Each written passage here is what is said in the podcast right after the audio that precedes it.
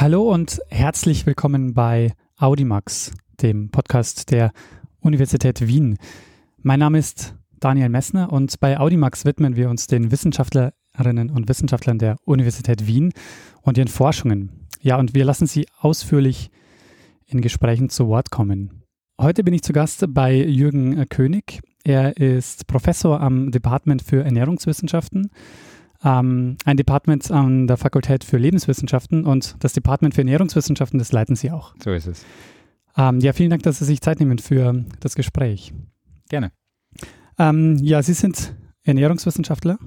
Wie kam es denn dazu? Also, war, was hat Ihr Interesse an der Ernährung geweckt?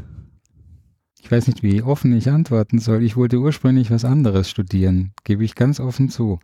Und zwar hatte ich zwei Möglichkeiten, entweder Chemie zu studieren oder Medizin zu studieren. Und das zeigt schon ein bisschen ähm, so diese Ambivalenz. Und mir ging es im Prinzip darum, so diese, diese Brücke zu schlagen zwischen der wissenschaftlichen Auseinandersetzung mit chemischen Prozessen, auch mit biochemischen Prozessen und gesundheitlichen Auswirkungen. Und da bot die Ernährungswissenschaft eigentlich das vielseitigste Studium an. Das ist das Spannende an der Ernährungswissenschaft. Das ist ja keine, keine eng umgrenzte Disziplin, wo man sich stundenlang oder jahrelang mit einem kleinen Ausschnitt beschäftigt, sondern es sind so viele Aspekte, die eine Rolle spielen. Chemie, Biochemie, Medizin, aber auch die Lebensmittelproduktion, Landwirtschaft, äh, der Umgang mit Lebensmitteln, Vermarktung von Lebensmitteln, die psychischen Komponenten beim Essverhalten. Und diese Kombination, diese Multidisziplinarität fand ich so spannend. Ähm, was sind die Themen, die Sie ähm, in Ihrer Forschung am meisten beschäftigt haben? Also wo, wo liegt so Ihr Erkenntnisinteresse? Im Moment beschäftigen wir uns ganz intensiv mit der Regulation von Hunger und Sättigung, das ganz konkret zu formulieren. Letztendlich aber ein bisschen weiter darüber hinausgehen, und zwar nicht nur mit der physiologischen Regulation von Hunger und Sättigung, sondern letztendlich mit allen Faktoren, die unser Essverhalten letztendlich beeinflussen und warum wir wie viel essen. Das ist das, was uns am meisten interessiert. Wir versuchen das physiologisch nachzuweisen. Da gibt es eine ganze Reihe von verschiedenen Mechanismen, Hormonen, äh, Stoffwechselparametern, Glukosestoffwechsel und äh, ganz viele andere Dinge, die messbar im Organismus ablaufen, aber auch äh, die Dinge, die uns im Gehirn beeinflussen. Also was veranlasst uns, ähm, uns mit Essen zu belohnen oder wodurch wird unser Essverhalten unbewusst beeinflusst. Und letztendlich natürlich mit dem Hintergedanken, das Problem des Übergewichts, des Übermaßes an Essen oder an Energie, das wir zu uns nehmen und letztendlich die mangelnde Energieverbrauch, also das, die andere Seite des Energieverbrauchs ein bisschen besser zu verstehen und letztendlich den Menschen Gedanken mitzugeben, äh, wie man besser damit umgehen kann. Also Sie haben gesagt, es geht darum, ähm, Wechselwirkungen äh, zu, zu erforschen und, und, ähm, und auch Auswirkungen auf, ähm, auf den Körper zu erforschen. Aber das machen Sie ja nicht direkt am Körper sozusagen, sondern im Labor an, an bestimmten. Würde ich schon mal ein bisschen einschränken. Wir machen das auch direkt am Körper. Also es kommen Leute zu uns, mit denen wir bestimmte ähm, Experimente machen ähm, und wir schauen uns dann an, wie deren Körper dann am Ende auf diese Experimente reagiert. Das heißt letztendlich, wenn es um humane Experimente geht, nehmen wir denen in irgendeiner Form Blut ab oder Speichel. Das ist so mehr oder weniger manchmal Urin. Das ist mehr oder weniger das, was man an Menschen machen kann und schauen dann, welche Dinge sich dort äh, im Blut zum Beispiel verändern. Also insofern sind tatsächlich reale Personen bei uns und wir machen auch reale Dinge mit denen. Das muss jetzt aber nicht immer nur Laborarbeit sein, das kann auch äh, die Beantwortung von Fragebögen sein zum Beispiel, wo wir die Leute mit bestimmten Esssignalen konfrontieren.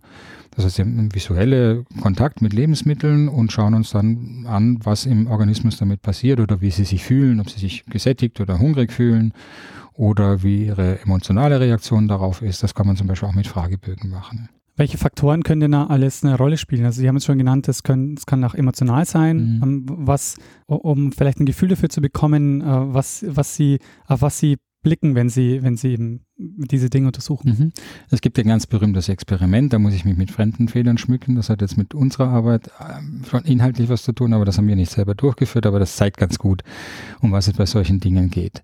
Ähm, eine relativ berühmte Forschergruppe aus USA um Brian Wansink ähm, wollte herausfinden, wie, ob es ein, ein so, so, sozusagen einen, einen natürlichen Mechanismus gibt, der unserem Gehirn oder uns selber signalisiert, jetzt ist gut, jetzt bin ich satt, äh, ich kann jetzt aufhören mit Essen. Und um das herauszufinden, hat er ein, den, den Menschen einen Suppentopf vorgesetzt mit einer äh, Tomatensuppe, wenn ich mich recht erinnere. Und der Trick bei der ganzen Geschichte war dabei, der hat das so konstruiert, dass sich dieser Suppentopf ständig von unten nachfüllt, ohne dass die Menschen das gemerkt haben.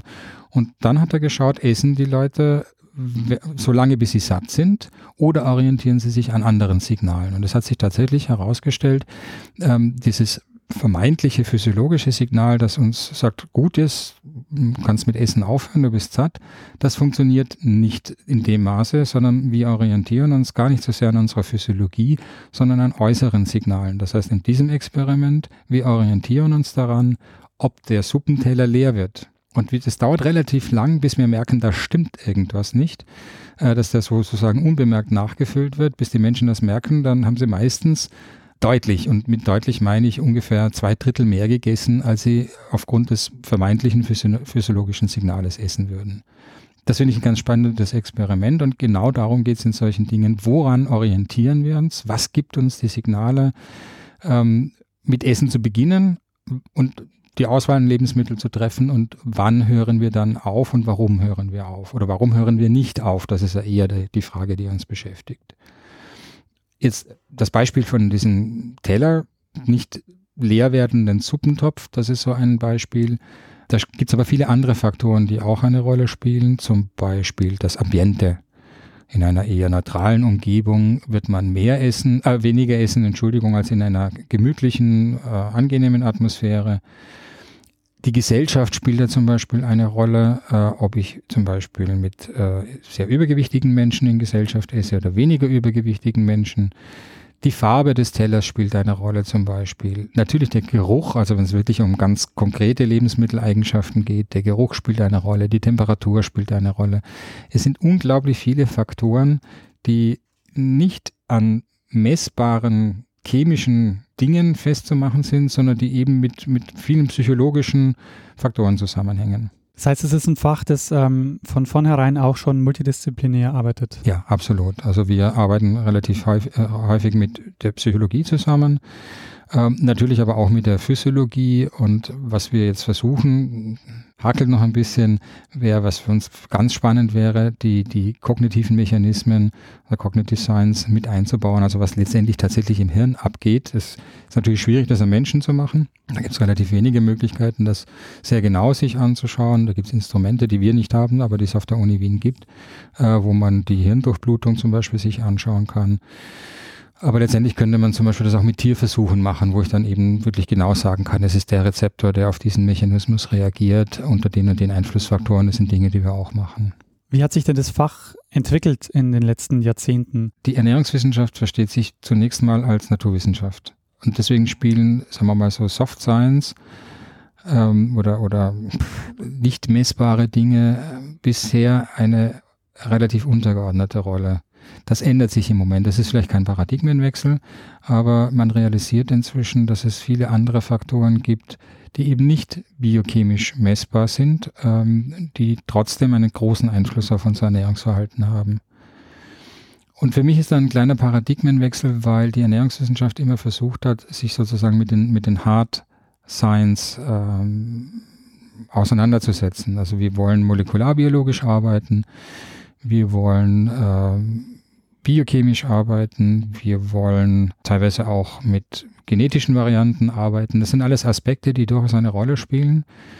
Ähm, es hat sich aber meiner Ansicht nach herausgestellt, dass die Ernährungswissenschaft diese Gebiete von sich aus nicht beantworten kann, sondern die Kompetenz der Ernährungswissenschaft liegt eher auf der am, am Ende sozusagen dieser, dieser Kette und es wäre vernünftiger, die Expertise eben von den Hardcore-Wissenschaftlern, also eben von der Molekularbiologie mit einzubeziehen, aber die eben durch diese Aspekte der Ernährungswissenschaft zu ergänzen, ohne den, den, den Anschluss sozusagen die Natur, an die Naturwissenschaft zu verlieren. Das ist ein bisschen schwierig also die Ernährungswissenschaft befindet sich ja in einem ähm, gesellschaftspolitischen Spannungsfeld. Ja. Also Ernährung ist ja, was man, ähm, was man auch so medial und überhaupt, was so politisch transportiert wird, sehr umkämpft. Mhm. Inwiefern versuchen Sie sich damit einzubringen bzw. herauszuziehen? Zunächst mal ist Ernährung insofern gesellschaftspolitisch so ein Spannungsthema, weil jeder natürlich Experte ist im Bereich der Ernährung. Es ist relativ schwierig, die Menschen davon zu überzeugen, dass sie sich nicht selber als Vorbild nehmen, sondern dass es in, mit der wissenschaftlichen Auseinandersetzung äh, um Ernährung nicht um Einzelpersonen geht, sondern immer um statistisch relevante Bevölkerungsgruppen. Das ist das eine, aber Sie haben völlig recht, das ist ein gesellschaftspolitisch oder gesellschaftlich soziologisch relevantes Thema und deswegen müssen wir uns ständig auch mit Falschmeldungen, mit Mythen, mit ähm, Strömungen in der Ernährung oder im Essverhalten auseinandersetzen. Und das führt durchaus auch immer wieder zur Konfrontation, weil wir einfach das soziale Bedürfnis oder das gesellschaftliche Bedürfnis nach endgültigen Antworten in der Form zumindest nicht befriedigen können. Das hat auch ein bisschen was mit dem Dilemma der Ernährungswissenschaft zu tun, dass eben viele Zusammenhänge, die man auf ähm, bestimmter Ebene formulieren kann, ähm, im, im ganz korrekt wissenschaftlichen Sinne einfach in, dem, in der Form nicht nachweisen kann. Ich will jetzt keine politische Dis oder gesundheitspolitische Diskussion starten, aber ein ganz gutes Beispiel ist die Diskussion um die Salzzufuhr, das ja immer ein sehr gesundheitspolitisches Thema ist. Es ist relativ schwierig, wissenschaftlich korrekt nachzuweisen, äh, aufgrund der großen Probandenzahlen, die man braucht und der langfristigen Studien, die man braucht, wo ich dann wirklich abschließend sagen kann, ja, eine Reduktion der Salzzufuhr um so und so viel bringt genau diesen messbaren Effekt für die Entwicklung von Herz-Kreislauf-Erkrankungen zum Beispiel. Das ernährungswissenschaftlich korrekt nachzuweisen wird mit vertretbarem Aufwand praktisch nie möglich sein. Das heißt aber letztendlich, ich kann keine wissenschaftlich endgültige Antwort geben, habe immer ein gewisses Maß an Unsicherheit. Ich kann immer nur sagen, mit einer gewissen Wahrscheinlichkeit wird es diesen und jenen Effekt bringen. Es wird aber immer Gegenbeispiele dafür geben, wo halt bestimmte Teile aus der Bevölkerung sagen, bei mir funktioniert das nicht oder bei mir war das komplett anders oder bei mir ist genau dieser Weg das, was mich zum, zum gesunden Menschen gemacht hat wo ich dann einfach sagen muss, ja, im Einzelfall funktioniert das, aber für äh, das, das statistisch relevant nachzuweisen, fehlen mir einfach die, die Untersuchungsinstrumente letztendlich. Das sind diese Beispiele, ich kenne jemanden, der hat 70 Jahre lang geraucht und genau. hat keinen Lungenkrebs. So ist es, genau. Ja. Oder der, der Alkoholiker mit, mit 100 Jahren. Das sind dann Case Reports, aus denen ich im Prinzip nichts ableiten kann. Wobei das Argument, wenn jemand 100 Jahre wird, äh, alt wurde und geraucht hat, ist dann bei mich, für mich immer, wenn er nicht geraucht hätte, wäre er halt 120 geworden. Das weiß man ja nicht. Was, was Gesundheit oder was, ähm, was gesunde Ernährung betrifft, ist ja auch was, was sich, äh, was sich wandelt im Laufe der Zeit. Also gewisse Dinge, die, gewisse Dinge, die vielleicht noch nicht so als, ähm, als Problem empfunden wurden vor 20 Jahren, empfindet man heute oder ist jetzt wissenschaftlich untersucht und ist durchaus ein Problem. Äh, da hätte ich gerne ein Beispiel dafür, weil ich, ich denke gerade über nach, wie Sie sagen, äh, wo sich jetzt die Vorstellungen, was gesunde Ernährung angeht, so gravierend geändert hätten. Es ist vielleicht kein gravierendes äh, Beispiel, aber was, ähm, und das ist vielleicht auch falsch für mich erinnert, aber in meinem Kopf ist es so, dass alle zwei Jahre eine Studie kommt, ob Kaffee trinken jetzt äh, mhm. gesund oder nicht gesund ist. Ja, da könnten wir jetzt eine philosophische äh, Diskussion über unser gesamtes Wissenschaftssystem starten. Das ist ein bisschen das Problem. Sie haben völlig recht. Es gibt ständig zu allen möglichen Themen die eine Studie, die dieses sagt und die äh, vergleichbare Studie, die wieder was komplett anderes sagt. Das hat aber jetzt nichts mit der großartigen Veränderung der Vorstellungen für eine bestimmte gesunde Ernährung zu tun, sondern schlicht und einfach damit zu tun, dass es sehr viele Studien gibt die manchmal etwas seriöser, manchmal etwas unseriöser sind. Das wiederum hat damit zu tun, dass unser Wissenschaftssystem auf der Basis der Zahl der Publikationen funktioniert. Äh, und das wiederum führt einfach dazu, dass relativ viele Studien sehr unbedacht gemacht werden, nur weil sie publikationsfähig sind und es um die Zahl der Publikationen und nicht so sehr um die Qualität der wissenschaftlichen Forschung letztendlich geht. Also das Phänomen, das wird uns auch in den nächsten Jahren noch beschäftigen, dass es ständig irgendwelche Studien geben wird, die das eine sagen, das andere sagen. Mit dem müssen wir einfach umgehen. Dazu kommen noch, das ist bei uns ein ganz besonders heikles Thema, die Medien, die aus, sagen wir mal, etwas ähm, zurückhaltend formulierten Studienergebnissen dann ähm, Schlagzeilen machen, die mit den Studienergebnissen eigentlich überhaupt nichts mehr zu tun haben. Da ist das beste Beispiel die Milch. Da war vor zwei Jahren in der Bildzeitung die große Schlagzeile, drei Gläser Milch am Tag sind tödlich. Das basiert tatsächlich auf einer Studie, die sich mit dem, mit dem Sterblichkeitsrisiko von Milchtrinkern auseinandergesetzt hat. In der Studie steht aber ganz klar drin, dass man daraus jetzt keine konkreten Ernährungsempfehlungen ableiten kann, denn das ist eine epidemiologische Studie, wo es einfach um statistische Zusammenhänge geht. Aber eben die Medien machen daraus Schwarz-Weiß-Schlagzeilen, die natürlich die Bevölkerung verunsichern. Und es ist dann relativ schwierig für uns als Wissenschaftler zu erklären, wie denn eigentlich die wirklichen wissenschaftlichen Hintergründe sind und dass die gar nicht so klar sind, wie dann in den Medienmeldungen kolportiert wird. Also Sie haben jetzt auch schon öfter das Wort äh, Energie verwendet. Also, also, es gibt eine gewisse Energiemenge, die muss ich, die muss ich zu mir nehmen. Ja, eindeutig. Und es gibt auch eine, eine gewisse ähm, ähm, ein gewisses Verhältnis in meinem Körper von, äh, von Fett und Wasser und was nicht alles, ähm, wo man sagt, das ist so ein Bereich, in den sollte man kommen. Ja, da wird es aber schon komplizierter, muss ich sagen. Also es ist ganz klar, wir brauchen Energie, um zu überleben. Da, da gibt es nichts zu daran, daran zu diskutieren. Wenn wir zu wenig Energie zu uns nehmen, als wir verbrauchen, dann werden wir irgendwann langfristig verhungern. Das ist einfach so. Da, das muss man auch nicht experimentell nachweisen. Da gibt es, und das ist traurig, das gibt es auch in unserer heutigen Zeit genug Beispiele dafür. Also das ist relativ klar. Die Energie kommt aus unseren, aus unseren Lebensmitteln, also aus den Nährstoffen in den Lebensmitteln. Das ist auch relativ klar. Ob jetzt die Energie allerdings aus Fett kommen soll oder aus Kohlenhydraten oder aus Proteinen und welcher Anteil der Energie aus den einzelnen energieliefernden Substanzen kommen soll, da wird es dann schon ein bisschen schwieriger. Da gibt es unterschiedliche Ideen äh, und von unterschiedlichen Gesellschaften mehr oder weniger konkrete Aussagen. Es gibt so eine relativ gute Vorstellung, dass zumindest der Großteil der Energie aus Kohlenhydraten stammen sollte und ein kleinerer Anteil aus Fett und ein noch kleinerer Anteil aus Eiweiß. Aber ob das jetzt so den großen Einfluss hat, wo die Energie herkommt, das ist nicht so einfach zu beantworten. Wir sind wieder bei dem gleichen Problem wie bei dem Salz ähm, ist es gar nicht so einfach nachzuweisen, welche Energieform, in Anführungszeichen, es gibt keine verschiedenen Energieformen, das ist ein anderes Thema, also zumindest im Bereich der Ernährung, aber äh, aus, welcher, aus welchem Nährstoff die Energie stammt, ähm, welches das ideale Verhältnis ist. Das lässt sich meiner Ansicht nach auch nicht so eindeutig beantworten.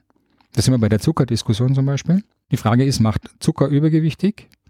Äh, und die Frage lässt sich relativ klar mit Nein beantworten. Es ist nicht der Zucker, der übergewichtig macht, sondern die Energie, die aus dem Zucker kommt und auch nur die Energie, die aus dem Zucker kommt, wenn es zu viel Energie ist.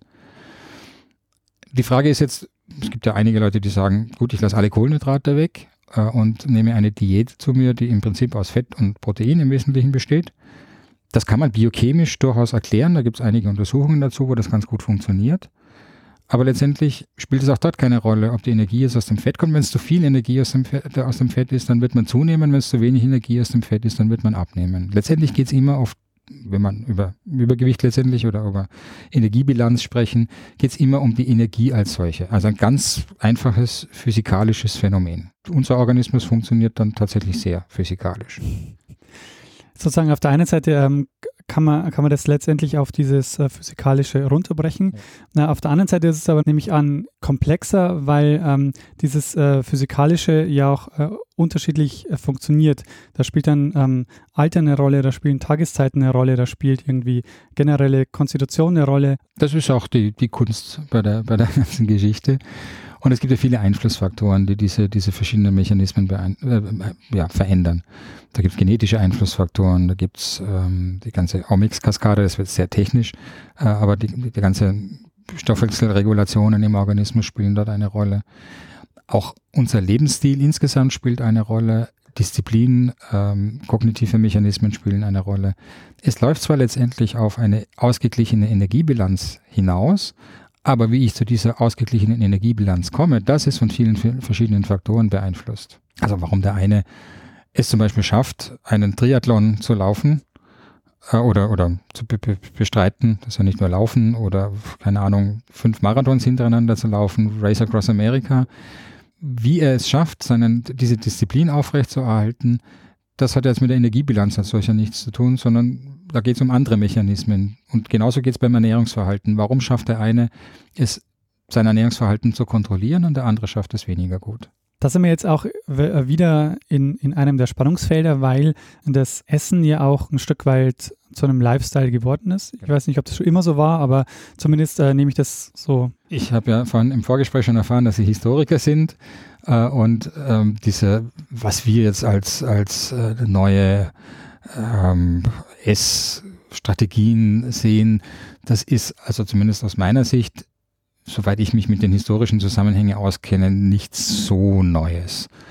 ähm, also vegetarische Strömungen zum Beispiel, die gab es schon vor 100 Jahren, im Prinzip als Reaktion auf die da beginnende Vitaminforschung. Die ging so Anfang des letzten Jahrhunderts, also 1910 in der Größenordnung los. 1912 werden die kommt der Begriff zum Vitamine zum ersten Mal.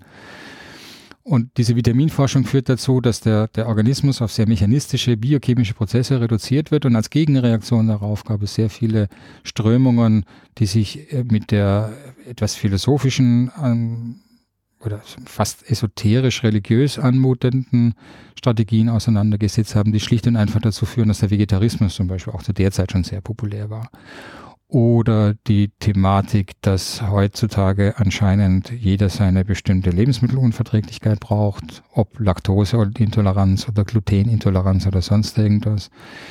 Auch das gab schon äh, vor mehreren Jahrzehnten oder Jahrhunderten will ich nicht sagen, aber schon vor einiger Zeit auch dort gibt es Karikaturen aus englischen Zeitschriften zum Beispiel. Da geht es jetzt nicht um Lebensmittelunverträglichkeiten, aber der eine will eine proteinreiche Diät, der andere will eine äh, nur Suppe essen. Also solche bestimmte Strömungen, sich durch Essverhalten mit einer bestimmten Bevölkerungsschicht vielleicht oder hm, philosophischen Richtungen und so weiter auseinanderzusetzen oder zu identifizieren, das gab es schon immer.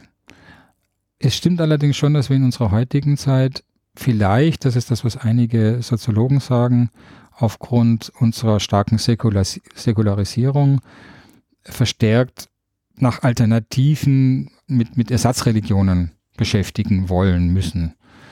Und da spielt Essen eben halt auch eine Rolle. Das kann auch eine Ersatzreligion sein. Das gibt sogar ein Krankheitsbild, mit dem wir uns ein bisschen auseinandergesetzt haben. Das ist noch nicht offiziell anerkannt. Das nennt sich die Orthorexie. Das ist sozusagen der krankhafte Versuch, sich immer korrekt zu ernähren. Und wie gesagt, dieses, diese, dieses extreme Ernährungsverhalten oder, oder die, die Ernährung so ins Zentrum, das Essen so ins Zentrum seines Lebens zu stellen, das kann krankhafte Ausmaße annehmen, so dass man letztendlich sich mit nichts anderem mehr auseinandersetzen kann als mit dem richtigen Essen. Also ich kenne vom Kontakt mit, mit Anrufen, die wir relativ häufig bekommen, Menschen, die wirklich anfangen, Zehntel Kalorien in ihrer Ernährung über irgendwelche Lebensmitteltabellen zu zählen, die also sich so intensiv damit auseinandersetzen, äh, wo man ihnen dann erklären muss, so genau lässt sich das gar nicht messen. Es macht überhaupt keinen Sinn, äh, sich so detailliert mit, nicht detailliert mit Ernährung oder mit Essen auseinanderzusetzen, sondern äh, sich auf so, solche Deta Details, also technische Details zu beschränken. Ähm, den Aspekt finde ich sehr spannend, weil es ist wieder häufig ähm, auf die Geschichte zurückgegriffen, um solche Ernährungsweisen zu rechtfertigen. Mhm. Man sagt dann zum Beispiel, es ist natürlicher, weil der Mensch hat sich vor 10.000 Jahren auch so ernährt. Sie, ja, ist, Sie schütteln schon den Kopf. Nein, ich, ich, ich, ich finde es schon relativ schwierig zu sagen, oder ich kann, ich kann nicht definieren, was die natürliche Ernährungsweise des Menschen ist, ehrlich gesagt, ehrlich gesagt. Der Mensch, das ist für mich immer schwierig, das hat auch mit dem Zugang oder unserer Sichtweise des Menschen als Teil der Natur oder außerhalb der Natur stehend zu tun. Ich bin der Meinung, dass man den Menschen nicht außerhalb der Natur stehend sehen kann, sondern er ist Teil der Natur. Und deswegen ist unser Ernährungsverhalten auch evolutionär völlig gerechtfertigt. Also warum soll ich sagen, ich muss mich so ernähren, wie der Mensch vor 10.000 Jahren sich möglicherweise ernährt hat? Es ist aber so schwierig, das genau herauszufinden. Aber warum ist das das natürliche Ernährungsverhalten von vor 10.000 Jahren, warum soll das jetzt immer noch natürlich sein? Das ist für mich relativ schwer nachzuvollziehen. Und davon abgesehen, wie gesagt, es ist auch relativ schwer zu sagen, wie war denn die Ernährung von vor 10.000 Jahren? Da gibt es einfach zu wenig Quellen, um das Alltagsleben des Menschen in der Zeit vernünftig abschätzen zu können. Das sind ein paar Hinweise, die, man, die in eine bestimmte Richtung gehen. Aber wirklich den Alltag des Menschen zu der Zeit abzuschätzen, das ist praktisch nicht möglich. Davon abgesehen wäre das auch heute völlig undurchführbar, wenn man so, sich so den Steinzeitmenschen vorstellt, ähm, der äh, im Prinzip den Großteil seines Lebens damit verbringt, seine Energieversorgung zu sichern, der nichts anderes macht, als Lebensmittel zu organisieren, damit er überhaupt überleben kann. Das hat ja mit unseren Verhältnissen überhaupt nichts zu tun. Aber ich kann verstehen, dass man versucht, das herauszufinden. Und es ist auch spannend, sich damit auseinanderzusetzen, aber daraus jetzt ein konkretes Ernährungsverhalten abzuleiten als das natürliche Ernährungsverhalten des Menschen, das finde ich relativ schwierig. Sie haben sich ja ähm, auch mit der Geschichte der Ernährung beschäftigt. Vielleicht starten wir mal mit so einem, so einem groben Überblick. Wie hat sich denn die Geschichte der Ernährung verändert?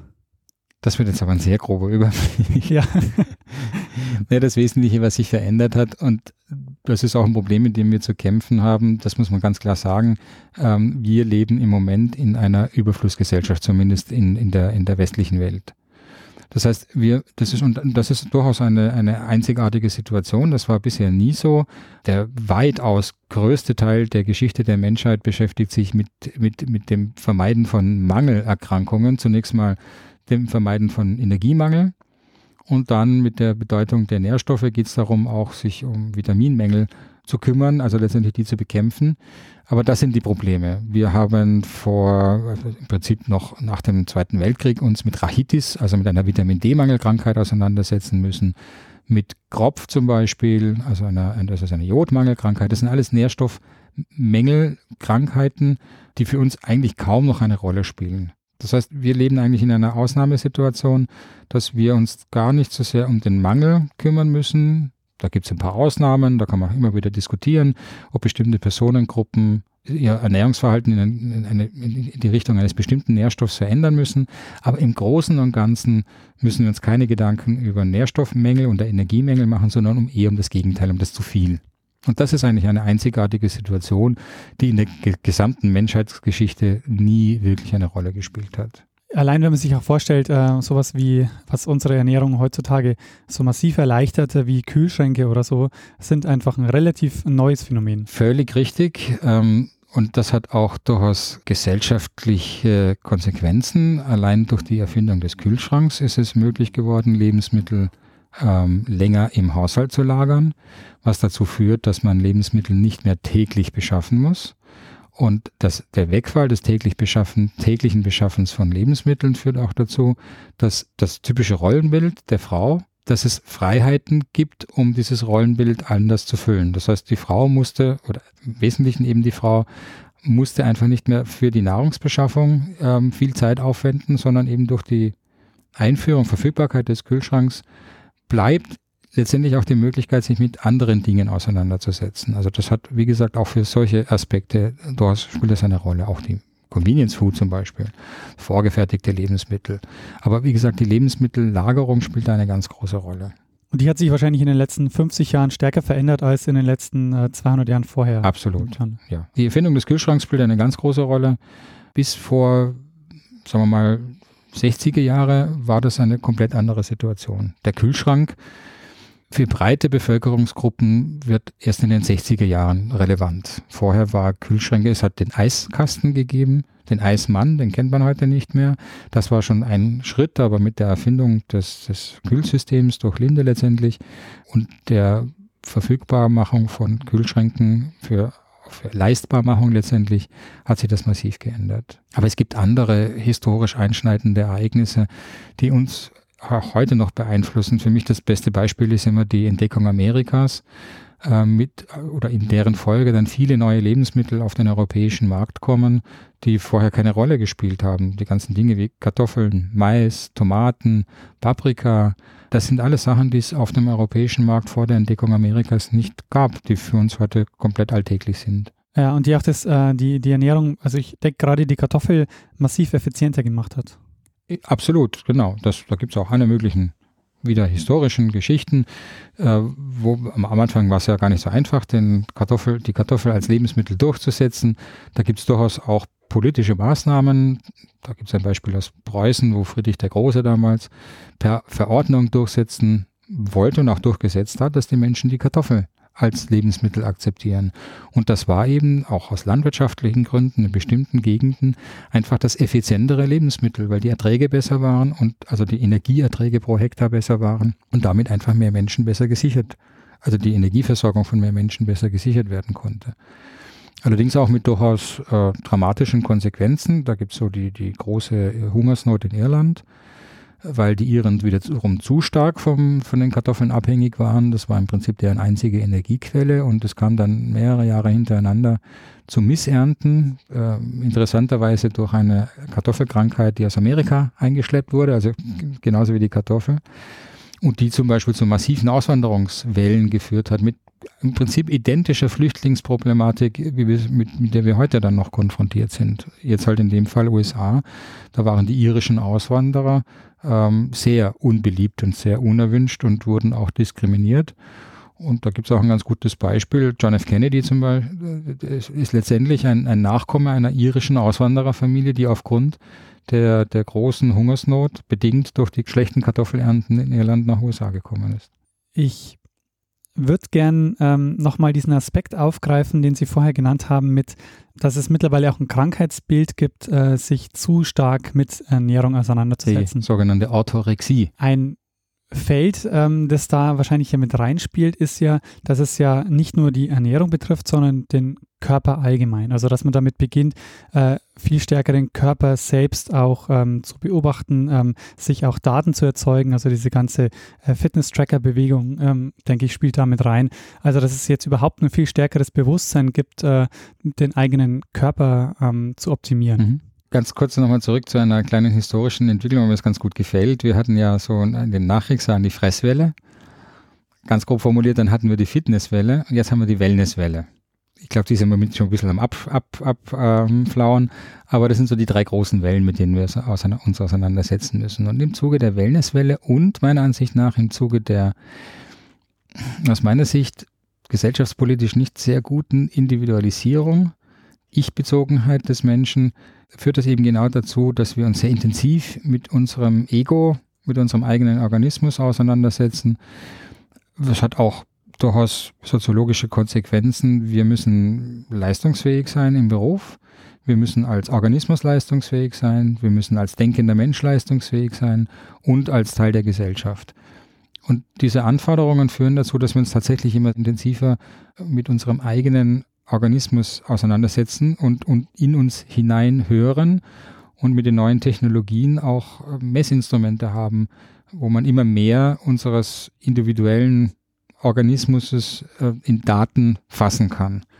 Das Gute ist, halte ich für schwierig, denn das ist das Beispiel, das wir am Anfang besprochen hatten, dass ja die individuelle Messung oder die, das individuelle Erheben von Messdaten eigentlich relativ irrelevant ist, um dort größere Aussagen zu treffen. Ähm, leider ist es aber so, dass das, was ich für mich messe, dass ich dann sehr geneigt bin, das auch auf andere zu übertragen und dann versuche, andere davon zu überzeugen, dass das, was für mich gut funktioniert hat, auch für andere gut funktioniert. Und das wird dann eben problematisch, wenn ich mich so intensiv damit auseinandersetze und letztendlich völlig natürliche Vorgänge unseres Organismus als unnatürlich oder ungewöhnlich interpretiere. Für mich das beste Beispiel ist immer das Bauchweh, Bauchzwicken. Das ist ein völlig natürliches Phänomen. Das ist einfach normal. Das zwickt eben gelegentlich. Im Moment ist unsere Gesellschaft in einer Richtung unterwegs, wo jedes Bauchzwicken sehr intensiv wahrgenommen wird, eben auch aufgrund dieser Fokussierung auf seinen eigenen Organismus und daran, daraus dann abgeleitet wird, dass man irgendein Problem mit irgendwas hat. In unserem Fall mit irgendwelchen Lebensmitteln oder Bestandteilen von Lebensmitteln. Das heißt, wir überinterpretieren völlig normale Signale des Organismus und sehen die als krankhaft an, obwohl sie nicht krankhaft sind. Und es ist relativ schwierig, dann auch die Grenze zur tatsächlichen Krankheit zu finden. Die gibt es ja durchaus. Aber das ist, wie gesagt, ein Problem dieser starken Fokussierung auf sich selbst Warum das ist, das müssen wir letztendlich die Soziologen mit beantworten. Ich, für mich eben ist es, wie gesagt, es ist eine Folge der Individualisierung der Gesellschaft und dieser verschiedenen Wellen und der intensiven Auseinandersetzung mit seinem eigenen Organismus. Jetzt könnte man die wahrscheinlich auch noch in eine andere Richtung drehen, indem man sagt, diese individuellen Daten, wenn man die zusammenträgt und der Forschung zur Verfügung stellt, so als Art Citizen Science, kann ich mir vorstellen, dass sie vielleicht äh, Interesse hätten an, an diesen an diesen Daten? Ich würde das vielleicht sofort wegstreichen. Ganz im Gegenteil, ich wäre sehr interessiert an diesen Daten. Da kommen dann aber in Themen wie Datenschutz, aber de facto ist es so, das weiß man von den großen Datensammlern, Google, Apple und so weiter, ähm, dass die im Moment diese Daten zwar nicht öffentlich auswerten, aber äh, es durchaus Interesse gibt, mit diesen Daten dann letztendlich auch was anzufangen.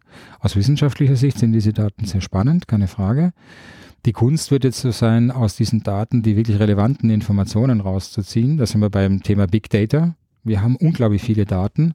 Äh, dort die Strukturen zu erkennen, wo dann wirklich spannende Zusammenhänge da sind, das ist noch relativ schwierig, aber ich bin überzeugt davon, dass mit der Menge an Daten und mit den neuen statistischen, bioinformatischen Methoden, die wir haben, sich mit diesen Daten auch sehr viel anfangen lassen wird. Ob man das will, das ist eine andere Frage. Das heißt, äh, Sie benutzen keinen Fitness-Tracker? Doch, wir haben das schon gemacht. Da ging es aber wirklich tatsächlich um eine konkrete Frage. Da sind wir wieder bei dem Beispiel von vorhin. Es gibt ja Menschen, die behaupten, sie können essen, was sie wollen und nehmen nicht zu. Das hat uns ein bisschen genauer interessiert. Deswegen haben wir mal ein paar Probanden zusammengesucht, die das von sich behaupten und die mal ganz genau vermessen. Also die mussten tatsächlich einen Fitness-Tracker tragen. Das war allerdings kein herkömmlicher Fitness-Tracker, sondern der sollte ein bisschen mehr erfassen wo es uns darum ging zu messen, wie viel Energie sie verbrauchen. Und dann haben wir sie auch noch gebeten, aufzuschreiben, was sie so essen, um zu messen, was sie in Energie aufnehmen. Und das hat sie mehr oder weniger das bestätigt, was wir von vornherein vermutet hatten, dass Menschen, die behaupten, äh, sie können essen, was sie wollen und nehmen nicht zu, dass die entweder nicht richtig einschätzen, wie viel sie tatsächlich essen, also entweder sie überschätzen ihre tatsächliche Energiemenge oder sie unterschätzen das, was sie in Energie verbrauchen. Das kann auch sein. Deswegen haben wir das mit diesem Fitness-Tracker gemessen, um festzustellen, äh, stimmt das denn, wenn die sagen, ich bewege mich eigentlich kaum, es stellt sich dann in den meisten Fällen heraus, das stimmt nicht, sondern sie bewegen sich eigentlich überdurchschnittlich viel. Das hat auch ein bisschen mit der Wahrnehmung und mit der eigenen Position in, in, in Peer Groups zum Beispiel zu tun. Es gibt einfach Menschen, die schätzen sich als unterdurchschnittlich körperlich aktiv ein, weil sie in einer Peer Group sind, die überdurchschnittlich körperlich aktiv sind. De facto ist aber die einzelne Person immer noch überdurchschnittlich körperlich aktiv im Vergleich zum Rest der Bevölkerung. Und das kann man eben mit solchen Methoden herausfinden. Aber ich muss eins dazu sagen, ein bisschen, ein bisschen einschränken. Die, eine der größten Herausforderungen der Ernährungswissenschaft ist eine ganz banale Frage und die ist gar nicht so einfach zu beantworten, nämlich was oder wie messen wir, was die Menschen essen? Das hört sich zunächst mal relativ einfach an das ist aber gar nicht so einfach. Also ein wirklich ein getreues Abbild dessen zu bekommen, was man Tag ein, Tag aus isst, auch über einen relativ kurzen Zeitraum, ist extrem schwierig. Es gibt verschiedene Möglichkeiten. Ich kann Sie zum Beispiel fragen, was Sie gestern gegessen haben. Da beeinflusse ich Ihr Ernährungsverhalten nicht mehr so sehr, aber äh, dann werden Sie mir hoffentlich wahrheitsgemäß erzählen, was Sie gegessen haben. Aber da gibt es auch sehr nette Untersuchungen dazu. Unser Gehirn täuscht uns gewaltig. Das heißt, wir speichern Essereignisse in einer Form ab, die eigentlich der Realität überhaupt nicht entspricht. Und umgekehrt, also wir, wir denken uns Essereignisse aus, die nie stattgefunden haben. Also das ist schwerstens beeinflusst. Das wäre die andere Möglichkeit. Ich lasse sie zum Beispiel ständig aufschreiben, was sie essen. Das wird aber ihr, Ernährungsverhalten beeinflussen. Also sie werden sich, wenn sie sowas machen müssen, nicht konsequent äh, oder nicht genauso ernähren wie üblicherweise. Wenn sie aufschreiben müssen, dass sie die Tüte Chips essen, werden sich überlegen, ob sie wirklich die ganze Tüte Chips essen, die sie normalerweise essen würden, aber nachdem sie es aufschreiben müssen, essen sie vielleicht nur die Hälfte davon. Das heißt, ich habe auch wiederum kein getreues Abbild der tatsächlichen aufgenommenen Lebensmittel. Aber nachdem das so im Zentrum dessen steht, mit, wem wir, mit dem wir uns beschäftigen, ist das ein ganz großes Problem eigentlich. Wie sicher sind denn unsere Daten zur Messung der Lebensmittelaufnahme? Und das ist gar nicht so einfach zu beantworten, ähm, wie da die Schwankungsbreiten zum Beispiel sind. Und selbst wenn ich ähm, jetzt Ihnen sagen würde, ich habe gestern einen Schweinebraten gegessen, dann variiert die Kalorienanzahl wahrscheinlich. Dazu noch, da gibt es ja Möglichkeiten, also ich kann ja sagen, ich zeige Ihnen ein Foto von einem Schweinebraten, das machen wir tatsächlich so. Äh, und Sie zeigen, sagen wir zum Beispiel, der Schweinebraten war ungefähr in der Größe. Da weiß ich dann schon ungefähr, okay, die, die Menge kann ich dann schon ganz gut abschätzen.